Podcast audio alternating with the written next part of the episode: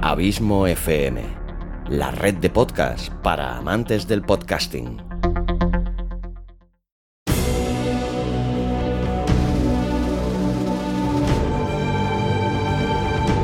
Una producción de Abismo FM, creada para todos aquellos que quieren disfrutar de su tiempo libre escuchando grandes historias.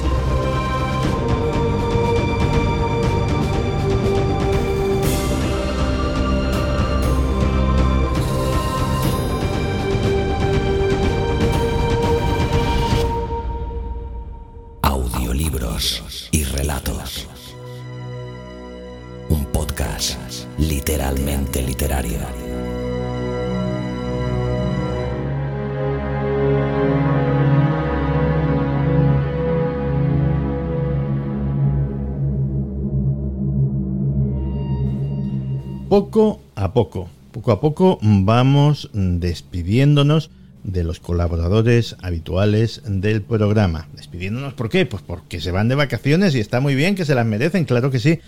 Eh, yo también haré algo parecido, no del todo, pero parecido. Eh, la semana pasada nos despedimos de Perra de Satán y hoy le toca el turno a la persona que nos hace disfrutar con los cuentos fantásticos que nos trae con su buen hacer, con su magnífica producción, Xavi Villanueva. Xavi, bienvenido a Días Extraños por última vez en esta temporada. Muchísimas gracias, Santi. Sabes que es un inmenso placer siempre estar aquí, contigo y con toda la familia extraña. Me gustaría saber qué balance haces de esta temporada, porque veníamos de una cosa muy distinta, de las creepypastas, y bueno, esto, esto es un formato diferente ¿Y qué, sabor de boca se te queda después de finalizar la temporada? Pues la verdad que eh, yo a nivel personal muy satisfecho con el trabajo. Para mí ha sido muy enriquecedor también porque yo creo que es bastante evidente de que hemos subido unos cuantos escalones en la calidad de los textos, ya que las creepypastas, bueno, pues todos sabemos más o menos cómo funciona la cosa y ahora son autores más o menos consagrados, más o menos conocidos, pero que nos han brindado su arte y que, bueno, han sido 12 ya, 12 esta temporada, a los que, bueno, desde aquí ya que tengo la puerta abierta, pues agradecerles a cada uno de ellos, pues que nos hayan brindado generosamente su arte, sus textos, para que yo, buenamente y con todo el cariño que he podido, pues haya trabajado con ellos para traerte estas ficciones sonoras, estos audiorelatos, esta audioliteratura, aquí a días extraños, y me parece que por lo, el feedback que he recibido de parte de los oyentes y por lo que me has ido comentando tú en diferentes ocasiones, la acogida ha sido muy buena. Y nada, pues agradecidísimo a todos aquellos que se han dirigido para decirnos precisamente esto, que les había gustado mucho cada uno de los relatos que han habido, y a todos aquellos que nos eh, siguen y te siguen a ti principalmente, evidentemente, semana a semana, y les ha gustado pues esta nueva sección de cuentos fantásticos. El año, la temporada que tuvimos que darle un empujoncito a las chicas que no se nos animaban y tuvimos que hacer un llamamiento y empezamos a recibir relatos de autoras femeninas que muchos de estos mm, relatos, pues tanto de las femeninas como de los masculinos, pues los mm, seguiremos teniendo durante toda la temporada, porque como ya he dicho en diferentes ocasiones, he recibido una luz importante de relatos y ya, bueno, pues tengo unos cuantos seleccionados de cara a la próxima temporada. Y cerramos temporada con un broche de oro, porque no siempre, de hecho es la primera vez, que tenemos un relato de alguien que ha venido como invitado a días extraños alguien que nos acompañó y que nos contó historias maravillosas de los misterios de Cádiz. Jesús Relinque. Exactamente, sí, sí, sí, que estuvo pues aquí en Dex hace poco más de dos años, en mayo de 2019, y lo entrevistasteis entre Ismael Cabeza y tú mismo eh, para la sección de literatura extraña, en la que os presentaba dos libros que eran, perdona que los busque, eh, la llave de los misterios y La ciudad oscura, que giran ambos en torno al reverso misterioso y legendario del lugar en el que nació el autor que nos visita hoy, que es Cádiz. Yo, yo soy lo peor, ya, ya lo saben los amigos de la extraña familia, pero es que tengo que confesar que de lo que más me acuerdo de la intervención de Jesús Relinque fue de que nos dio la etimología de la palabra chumino, Sí, o sea que lo recuerdo yo también, porque sí, lo, escuché el programa. Y, básicamente era que, las prostitutas que, que, estaban en el puerto de Cádiz, pues recibiendo a los, a los marinos, generalmente extranjeros, pues americanos, británicos, etcétera, etcétera, sobre todo británicos, que les pillaba muy cerca a Gibraltar, pues eh, las muchachas pues enseñaban, enseñaban la mercancía. Y entonces, eh, que ya se lo sabían los marineros, cuando veían a una de estas le decía, show me now, show me now. Y así se quedó la cosa. lo recuerdo, lo recuerdo. La verdad que es una anécdota digna de ser explicada. En fin, y supongo que el cuento no tendrá nada que ver con estas historias, ¿no? No, no, no, en absoluto. El cuento, de hecho, eh, bueno, hablamos primero del cuento, luego te presento a Jesús, pero, o bueno, a tú ya lo conoces, pero a quien no lo pudiera conocer. Pero bueno, el relato se titula La Sociedad Secreta. Y es un relato, me atrevería a decir, de corte clásico. Eh, escrito con evidente maestría por Jesús, que a mí la verdad me ha gustado mucho su estilo, y que en algunos pasajes me ha transportado, pues, a, ni más ni menos que a Alan Poe, y en otros a Lovecraft o Robert Bloch, o sea que vemos el nivel por el que se mueve, pues, el, literato que te traigo hoy. Y es un relato que evidencia además, pues, lo miserable que podemos llegar a ser los seres humanos, eh, pues, por cuestiones como la religión, y nos da una visión muy certera de lo que nos enuncia el propio título del relato, como son las sociedades secretas. En fin, háblanos de Jesús, para quien no le conociese por esta entrevista. Jesús Relinque nació en 1980 en Cádiz, como ya te he dicho, y trabaja actualmente como arquitecto de software para una empresa tecnológica andaluza. Más allá de su trabajo, explota una de sus grandes pasiones, como son los videojuegos, en medios como Canal Sur y en su propio podcast, ya que es podcaster también, que se llama Todo y Games, así también como en la revista impresa de juegos clásicos Retro Gamer y de su faceta como escritor, pues eh, sobre los propios videojuegos ha publicado también varios ensayos. Y luego además Jesús pues pasa las horas dándole vueltas, por lo que me contaba en uno de sus mails, a nuevas historias de ficción, ya que tiene publicados varios relatos en diversas antologías y también el cuento titulado Terror Nocturno, como homenaje a las leyendas de Becker. Y bueno, además está preparando Los Jinetes del Sueño y será publicada a final de año por la editorial Cazador. Bueno, pues vamos a disfrutar de este relato de Jesús Relinque y sobre todo vamos a despedir a Xavi Villanueva con un tremendo agradecimiento.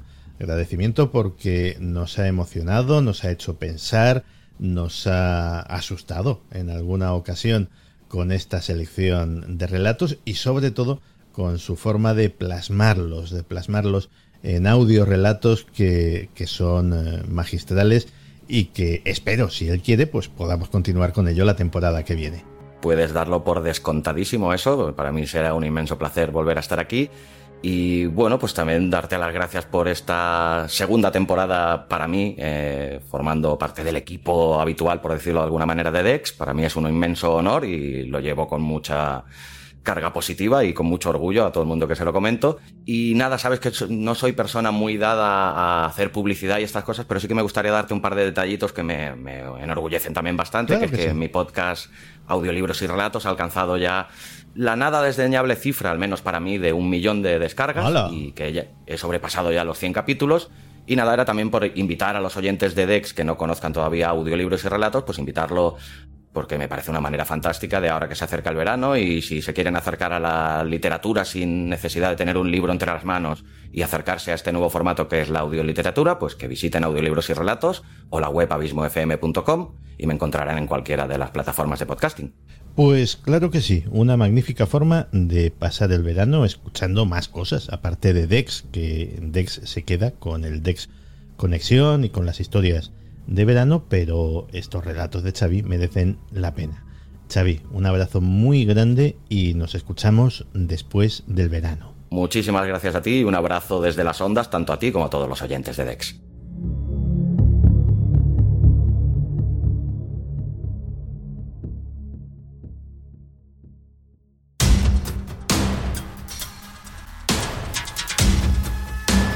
Cuentos fantásticos.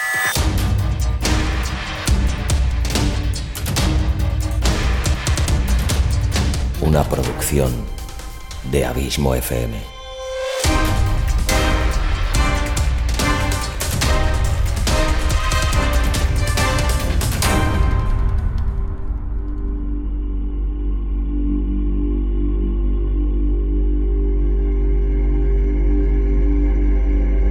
La Sociedad Secreta de Jesús Relinque.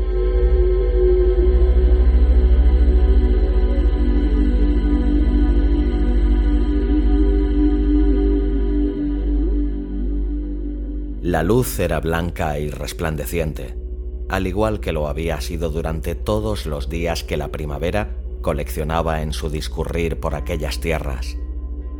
Algunas nubes se arremolinaban en avanzadillas y se asomaban de cuando en cuando, demasiado tímidas como para ensombrecer el sol.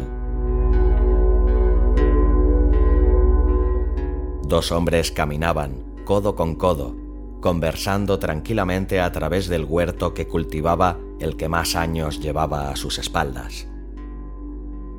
Un huerto que florecía radiante, como un amor adolescente, generando todo tipo de frutas y verduras que hacían feliz a aquel que los cosechaba. El mayor, que avanzaba con la ayuda de un callado de roble, portaba un cesto de mimbre en el que guardaba una estupenda selección que él mismo había recolectado. Su mirada se posaba con gozo en el lozano cabrito que su acompañante cargaba sobre los hombros. Hermoso ejemplar el que llevas hoy, dijo el hortelano. Es un macho precioso, pleno de vida. ¿Sabes qué? Lo presiento. Sí, tengo ese pálpito en mi corazón. Hoy va a ser tu día. El granjero esbozó una amplia sonrisa e inclinó la cabeza con gratitud. Agradezco tus palabras, contestó sin detener su marcha ya se encontraban muy cerca de la linde del huerto. Se trata de uno de mis mejores animales. Tiene una edad perfecta para degustar su rica y jugosa carne, pero lo cierto es que... vaciló por unos instantes. Mm, no me duelen prendas al reconocer que me tiemblan las piernas de solo imaginarlo. El hortelano se encogió de hombros. ¿Imaginar? ¿A qué te refieres? ¿A qué va a ser? Bien sabes que con cada paso que damos por tus tierras fértiles y agradecidas, nos aproximamos al momento de la ofrenda. La mano derecha del granjero, que agarraba con firmeza dos de las patas del cabrito, acarició de forma fugaz el suave pelaje. Eso es lo que me hace temblar como si fuera un niño aterido de frío. Vaya, no sé qué decir. Entiéndeme, podría tener sentido si fuera la primera vez que lo hacemos. Es nuestro ritual, nosotros mismos lo inventamos. Dime, querido, ¿estás hablando en serio? Yo siempre hablo en serio, sentenció el granjero, de cuyo rostro jovial se escapaban trazos de una paleta de colores tan alegres que podían contradecir sus palabras de cabo a rabo. Una brisa pálida acariciaba los rostros de ambos compañeros. Habían dejado atrás el huerto y ahora se encontraban al pie de un pequeño valle. A pocos metros, una estructura de piedra se erguía ante ellos. Dos grandes rocas hacían de base sobre la que descansaba una tosca superficie rectangular. Los hombres se aproximaron a la estructura y depositaron en ella sus ofrendas. El granjero aprisionó al cabrito contra la piedra, emitió un suspiro y con un movimiento fugaz quebró el cuello del animal para acabar con su vida. El eco del crujido fue apagándose poco a poco hasta que un silencio de camposanto logró apoderarse de la escena.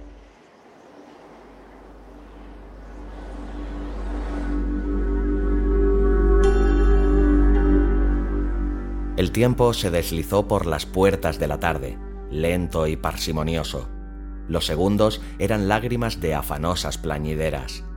De pronto, ambos musitaron al unísono una monótona letanía. Irguieron sus miradas hacia nadie y recorrieron hacia atrás una prudencial distancia sin perder en ningún momento de vista sus ofrendas.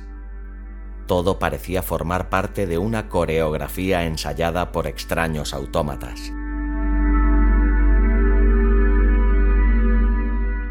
Entonces, la función cambió de actores. Fue como si un gigante invisible de manos y pies enormes llegara de ninguna parte para dar comienzo a un fantasmagórico baile alrededor de la estructura de piedra.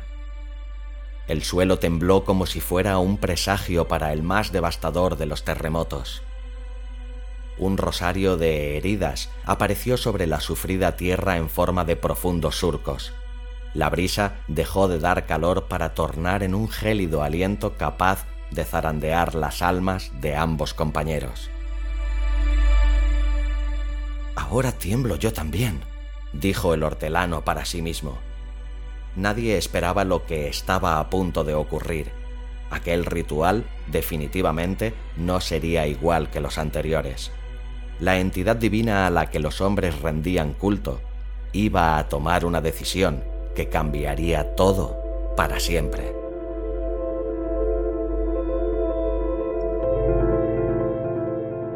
Algo va mal. ¿Qué está ocurriendo aquí? El hortelano, cejas enarcadas, globos oculares al borde del suicidio, estampó en su rostro la expresión de sorpresa más exagerada de cuantas hubieran podido verse en toda la historia de la humanidad. No lo entiendo. Hemos hecho lo mismo de siempre. ¿Por qué hoy iba a ser distinto? inquirió el otro. Al igual que su compañero, no podía ocultar su asombro. Lo que estaba sucediendo ante ellos difería por completo del acostumbrado proceder. El gigante invisible, en lugar de recoger con sus poderosos brazos las frutas, las hortalizas y el animal, propinó un imaginario manotazo a lo que el hortelano había ofrendado, desechando la cosecha con tal desprecio que los hombres visualizaron la expresión de su inaprensible rostro con la imaginación de un infante soñador.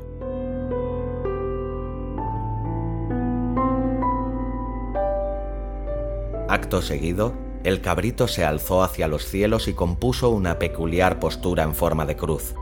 Suspendido en el aire, como colgado de hilos invisibles, el cuerpo inerte logró impregnar de zozobra a ambos espectadores.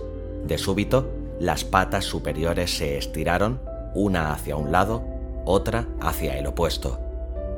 El pecho del animal se abrió poco a poco, vomitando desde sus entrañas un reguero de sangre del color de las calamidades. Entonces, como si se despertara de un mal sueño, el granjero agitó la cabeza y gritó.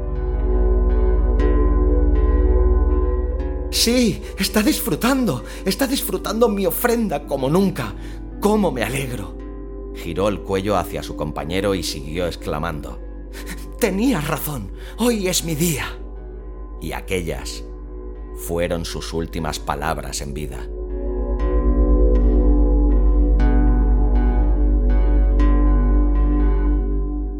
Cuando se consumó el acto, el hortelano restalló de ira.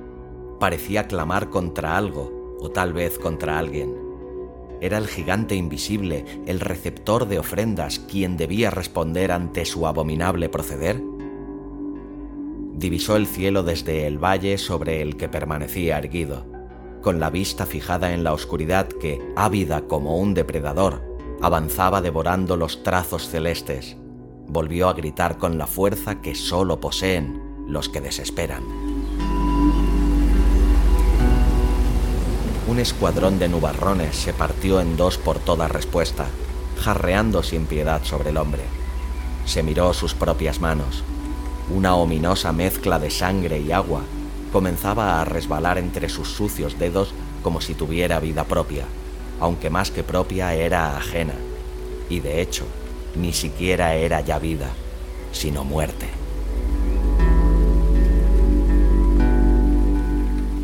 La muerte que el hortelano acababa de consumar. Las lágrimas brotaron de sus ojos recorrieron su rostro y se convirtieron en surcos salados que no eran otra cosa que los vestigios de un pecado que jamás llegaría a borrarse. Entonces pensó que quizás hubiera una posibilidad, una puerta hacia la redención. ¿Existía alguna manera de eliminar el rastro de celos que le había llevado a cometer aquella atrocidad? Puede que la respuesta estuviera encriptada en el ritmo ancestral del sonido del trueno, en el propio fragor de la tormenta que parecía anunciar el derramamiento de sangre que acontecía a sus pies. En cualquier caso, hubiera o no respuesta, sabía con certeza que nunca sería perdonado. No había marcha atrás. Había transitado por el sendero de la culpabilidad, un sendero que él mismo había horadado sobre la tierra que había cultivado, un sendero frío, implacable, en el que podían vislumbrarse con toda claridad sus propias huellas, esas que le señalarían como asesino. Asesino. El hortelano reflexionó bajo la lluvia. El fuego de la desesperación le quemaba las entrañas, sí, pero también aceleraba su adrenalina para intentar hallar un poco de luz en el mar de tinieblas que le rodeaba. En pocos segundos llegó a una conclusión. ¿Asesino? ¿Quién podría definirlo mediante esa abominable palabra? Al fin y al cabo, ningún ser humano tenía ni conocimiento ni potestad para levantar sentencia contra él. ¿Es que acaso alguien se había erigido como paladín de la justicia y había redactado las leyes que lo condenarían? Nadie vivía con la sabiduría necesaria para alcanzar tal iluminación. Tal vez él mismo. Sí, tal vez. ¿Por qué no? ¿Quién le llevaría a la contraria? ¿Su padre? ¿Su madre? Ellos vivían ajenos a su propia existencia, apartados en su viejo jardín de verdes ya marchitos, varados como gigantescos elefantes que lloran de pura extenuación al comprender que ya no tienen ni siquiera la fuerza necesaria para levantarse sobre sus ajadas patas.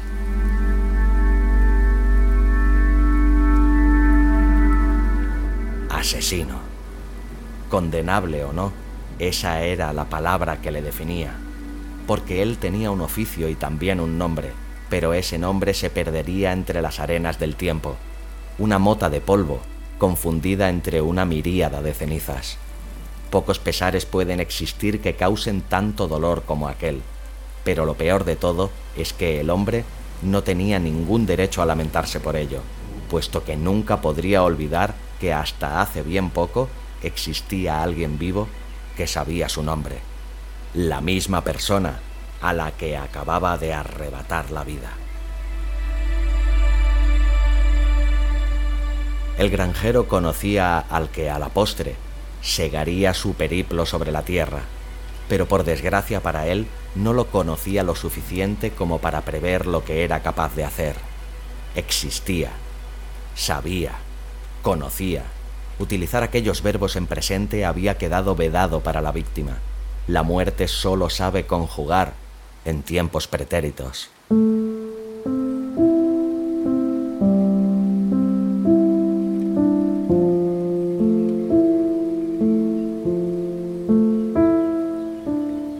La muerte.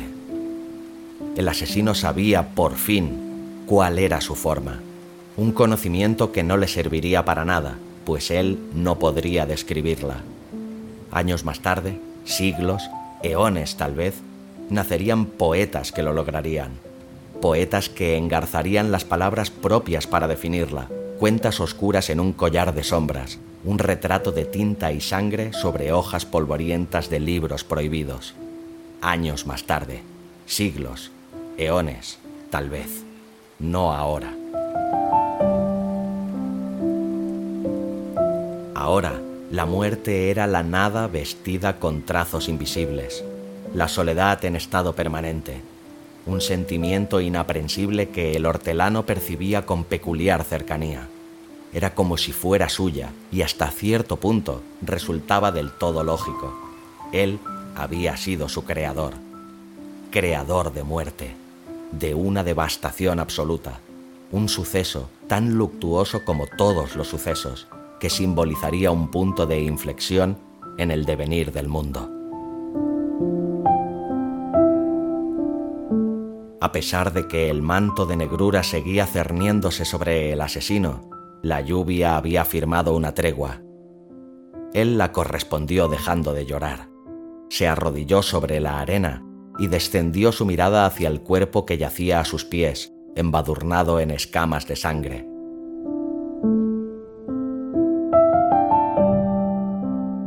Los ojos vidriosos del muerto aún reflejaban la atrocidad cometida.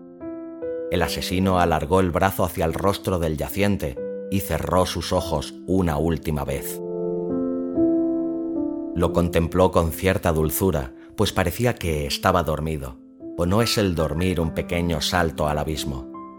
Morimos cada noche para abrazar la vida cuando el sol lo decide, y lo decide porque es un dios de brazos de fuego. El sol, su poder infinito, era más dios que aquel que se esconde tras su palacio celestial, ese gigante invisible que exige ofrendas para ser venerado, que impone que su nombre, Dios, se escriba con la primera letra en mayúscula.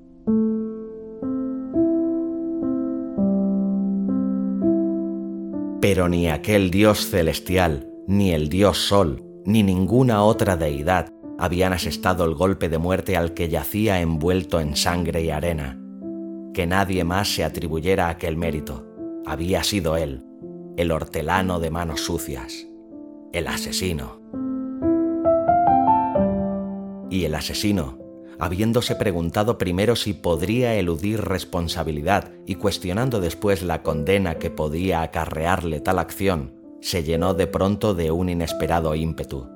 La energía que comenzó a fluir por sus venas limpió su mente de frívolos pensamientos, dejando un vacío que pronto sería ocupado por una semilla de la cual sólo podrían brotar ramas enroscadas y renegridas, goteantes del mal más puro que nadie fuera capaz de concebir la semilla de una idea que germinó y eclosionó en el acto que marcaría su vida y la de muchos otros que le seguirían hasta las puertas del infierno.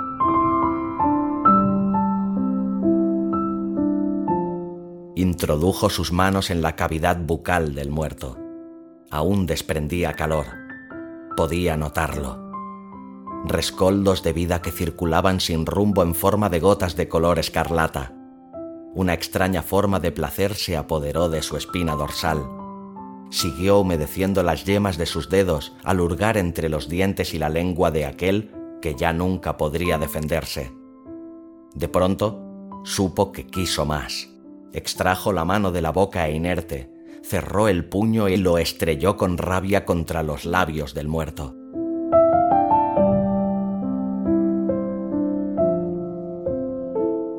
repitió la operación dos, tres, cuatro veces. Se libró un rápido y absurdo combate en el que nadie hubiera osado apostar a favor del cadáver, ni siquiera aún creyendo en el levantamiento de los resucitados. La dentadura del asesino rechinaba entre hilos de saliva. Sus ojos negros, refulgentes, eran portales hacia la peor de las pesadillas imaginables. Cuando todo terminó, profanado una vez más el cuerpo de su víctima, consiguió su objetivo. Un hilo negruzco se deslizaba por entre las comisuras de los labios del muerto. El líquido fluía sin prisa ni pausa, aprovechando los huecos que poco antes ocuparan un par de piezas dentales. El asesino suspiró y ahuecó sus manos para reunir una pequeña cantidad de sangre. Cuando lo consideró suficiente, acercó el terrible maná a sus labios para ingerirlo con deleite. Se relamió, aún con el extraño regusto en el paladar, pero lejos de sentir que realizaba un acto impostado y profano, consideró que aquello era algo de lo más natural. Era como si lo necesitara, como si lo hubiera necesitado toda su vida y hasta aquel justo instante no hubiera sido iluminado. Pura supervivencia. Tenías razón, hoy es mi día, gritó el granjero. Al escuchar aquellas palabras, el hortelano se apoyó sobre su callado y conjuró en torno a él un aura infame alimentada por los celos. ¿Cómo había podido ocurrir aquello? ¿Cómo era posible que aquel idiota fuera el favorito del gigante invisible? ¿Acaso se merecía él que Dios, el cobarde, el que no mostraba nunca su rostro, despreciara los frutos que con tanto esfuerzo, trabajo y sudor había logrado cosechar? No, no lo merezco. ¿Qué? ¿Cómo dices? Preguntó el granjero. ¿Quieres que discutamos acerca de nuestros merecimientos? No quiero discutir acerca de nada. Ya sé qué te ocurre. Estás celoso. Claro que estoy celoso, maldita sea.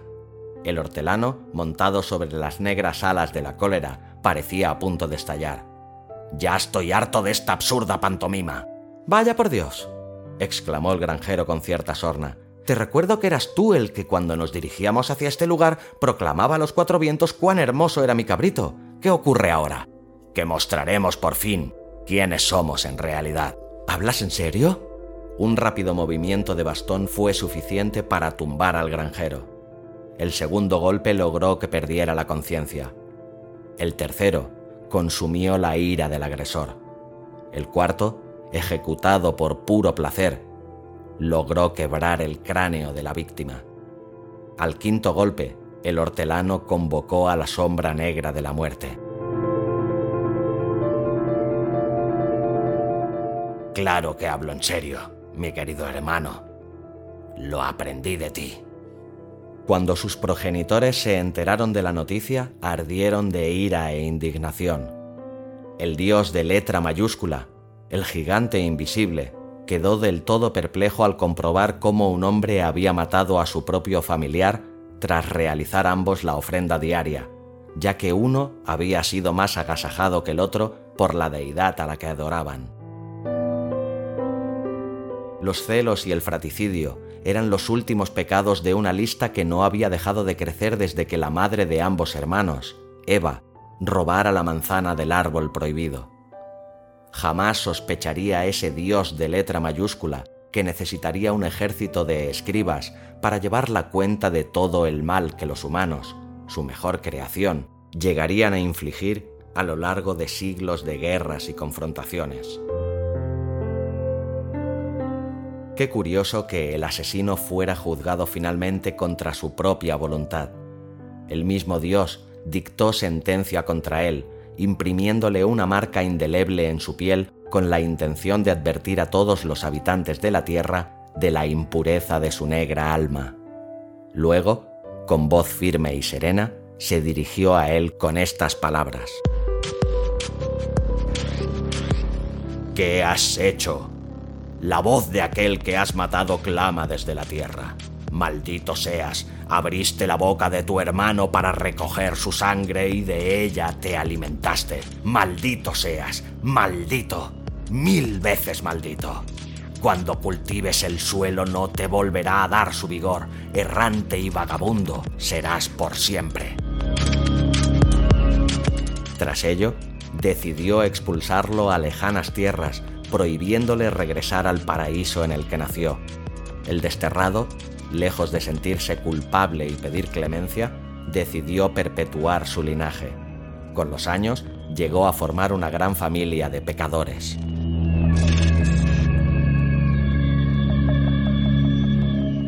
Cuentan algunos cronistas que aquel ser llegó a fundar la primera orden vampírica de la historia. Esta sociedad secreta al amparo de las sombras, ha sobrevivido a todas las edades de la humanidad. Los miembros que la conformaban fueron testigos del hambre y la voracidad, de la miseria y la abundancia, de las guerras y alianzas, de las enfermedades y los prodigios que acompañaban cada paso del hombre sin dejar ni un solo momento de penetrar por los lugares más oscuros del mundo mediante sus execrables tentáculos. Aún a día de hoy, en pleno siglo XXI, la orden sigue vigente. De hecho, y a pesar de que no ha dejado de crecer desde su fundación, todavía acepta solicitudes de inscripción. La cuota de entrada exige emular a su creador. Basta con disfrazarse de pecador y arrancarle la vida a una persona que sea sangre de la sangre del futuro miembro. Luego, el aspirante debe ingerir el fluido vital hasta sentirse pleno. Una vez traspasado el umbral del vampirismo, ya no hay marcha atrás. Aquellos que nutren tan peculiar sociedad se hacen llamar los cainitas. Dicen que de esta manera, y por mucho que el viento agite las arenas del tiempo, nunca llegará a perderse el nombre del hortelano, ese que inventó la muerte el vampiro primordial.